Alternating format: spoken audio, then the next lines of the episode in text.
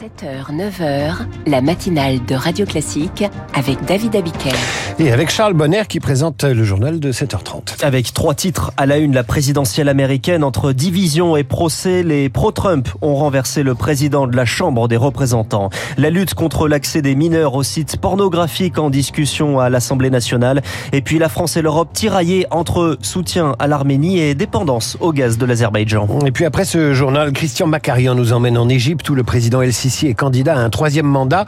Osons, osons les meilleurs moments et les provoque des interviews de Jean-Pierre Elkabach dans le journal Imprévisible à 7h45 avec Marc Bourreau. Enfin, 8h moins 10, les Français n'abusent pas du télétravail et c'est une bonne nouvelle. Et le décryptage de David Barrault. À la une ce matin aux États-Unis, les républicains divisés. C'est une première dans l'histoire. Un an avant la présidentielle, à la Chambre des représentants, l'équivalent de leur Assemblée nationale, le speaker, le président est renversé. Kevin McCarthy est destitué. Augustin Lefebvre et ce grâce à des voix des républicains. Oui, il avait fallu 15 tours de scrutin pour qu'il accède à ce poste après des concessions à la frange la plus à droite des républicains, celle des soutiens de l'ex-président Trump. Ce groupe n'a pas accepté l'accord bipartisan partisan signé avec les démocrates ce week-end pour éviter le shutdown, la paralysie budgétaire, et a donc lancé cette destitution qui passe grâce à huit voix de droite ajoutées à celles des démocrates qui se régalent de ces divisions. Les républicains se donnent maintenant une semaine pour qu'un remplaçant consensuel émerge et il y a urgence. Le budget accepté ce week-end n'est que provisoire. Les deux camps doivent trouver un accord durable avant le 17 novembre. Et Augustin, l'élection se joue aussi dans les tribunaux. Oui, car le fils du président Joe Biden est actuellement jugé pour détention illégale d'armes. Il a plaidé non coupable hier. En juin dernier, il avait dû reconnaître une fraude fiscale. Alors que Donald Trump est lui aussi jugé en ce moment pour ses affaires, cela devient un angle d'attaque politique, estime l'historien et Michael Strikoff, spécialiste des États-Unis. Il est interrogé par Marc Tédé une des stratégies républicaines, c'est de dire, bah, regardez, les deux sont pareils. On poursuit Trump en justice pour les choses relatives à ses affaires, à l'organisation Trump, au lien parfois un peu flou entre ses enfants et les gouvernements étrangers. Mais les républicains veulent dire, Trump-Biden, les deux sont égaux. Et Trump, de son côté, essaye, lui, de transformer son procès en tribune politique, ce qu'il devrait continuer à faire l'année prochaine, alors qu'il sera jugé pour d'autres affaires en pleine primaire républicaine. Et les précisions d'Augustin Lefebvre. À Venise, en Italie, un accident de bus hier. Un bus tombé d'un pont, 21 morts selon un bilan provisoire, dont au moins trois enfants. La carcasse a pris feu avec à son bord des touristes, dont des Français, des Ukrainiens et des Allemands. L'identification des corps est toujours en cours ce matin. Le visage et la voix du journalisme politique Jean-Pierre Elkabbach est mort hier. Il avait 86 ans et une carrière immense, débutée dans les années 60, à raconter la 5ème République et ses huit présidents. Intervieweur incontournable, président de France Télévisions, de Public Sénat, d'Europe 1.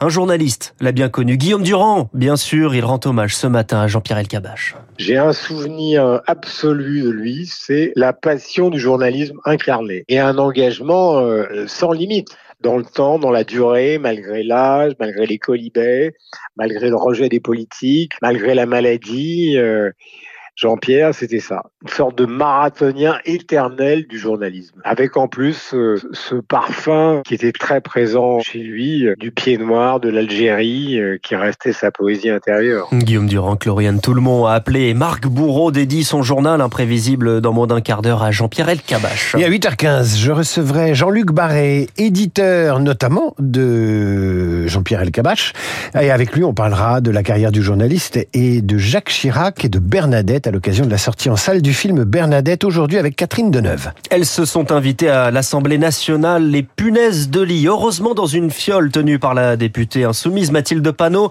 qui interpelle le gouvernement, qui lui répond qu'une réunion interministérielle se tiendra vendredi. Un texte de loi transpartisan sur les punaises de lit sera même présenté par la majorité au mois de décembre. En attendant, les députés cherchent la parade pour interdire les sites pornographiques aux mineurs. Un texte de loi arrive dans l'hémicycle aujourd'hui, trois ans seulement après après la dernière loi qui prévoyait bien des obligations de contrôle, mais cette loi n'est pas appliquée. D'ailleurs, comment contrôler? C'est aussi l'enjeu des discussions actuelles.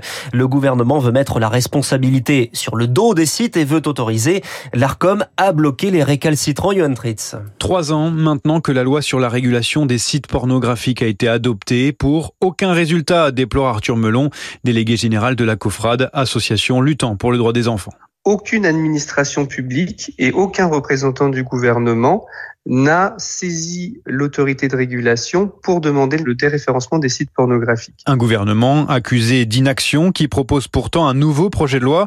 Le texte prévoit de réduire le temps de procédure accompagné de mesures qui sont incompréhensibles pour Thomas Romer, président de l'Observatoire de la parentalité et de l'éducation numérique. On parle d'aller mettre des amendes selon un pourcentage de chiffre d'affaires. Il faudra nous expliquer comment on fait. On enlève l'implication et la référence au code pénal en demandant juste aussi de se référer à une espèce de cahier des charges, ce qui va nous occasionner encore et encore des délais. On est malheureusement très très pessimiste au regard de la nature du texte aujourd'hui qui passe devant l'Assemblée nationale et qui de toute évidence nous emmène droit dans le mur. Selon un sondage récent d'Opinionway, en France, plus de la moitié des moins de 15 ans ont déjà consulté des images pornographiques. Ce sont des milliards qui attirent les convoitises, les milliards d'euros de l'Agir Carco, le régime de retraite complémentaire du privé.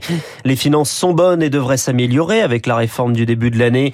Le gouvernement voudrait donc ponctionner entre 1 et 3 milliards d'euros. Les syndicats et le patronat y sont opposés et terminent les négociations sur les hausses des pensions aujourd'hui. L'Église catholique s'interroge sur son avenir. Un synode s'ouvre aujourd'hui à Rome. Cela va durer tout le mois. 365 membres ayant le droit de vote, une centaine d'experts des laïcs, mais aussi des femmes, puisqu'il est question aussi de leur place dans l'Église.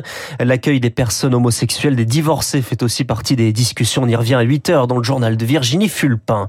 Une position d'équilibriste illustrée par la ministre des Affaires étrangères, Catherine Colonna, en Arménie hier.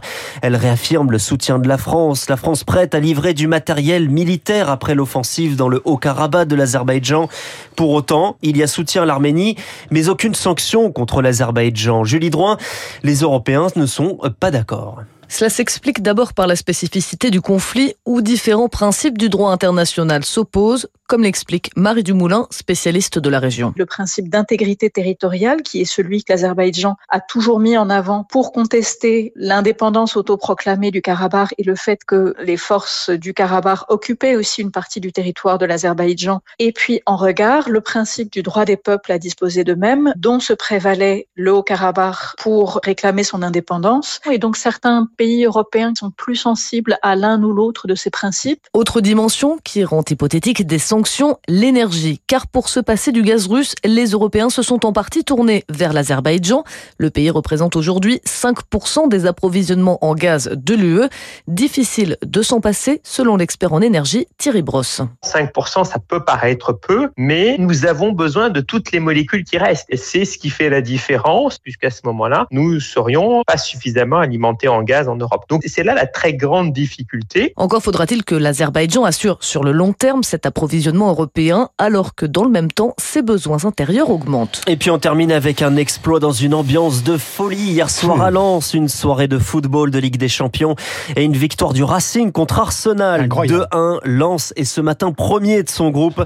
Ce soir c'est au tour du Paris Saint-Germain qui se déplace à 21h à Newcastle. Charles, soit vous nous chantez les corons pour célébrer Lens, soit vous revenez à 8h30 pour le rappel des titres. Je choisis la deuxième. Ah bon, c'est dommage pour nous. Il, il, revient pour un troisième mandat. Le président El-Sisi en Égypte, il veut rempiler. Petit rappel de sa carrière politique et son bilan de deuxième mandat avec Christian Macarian.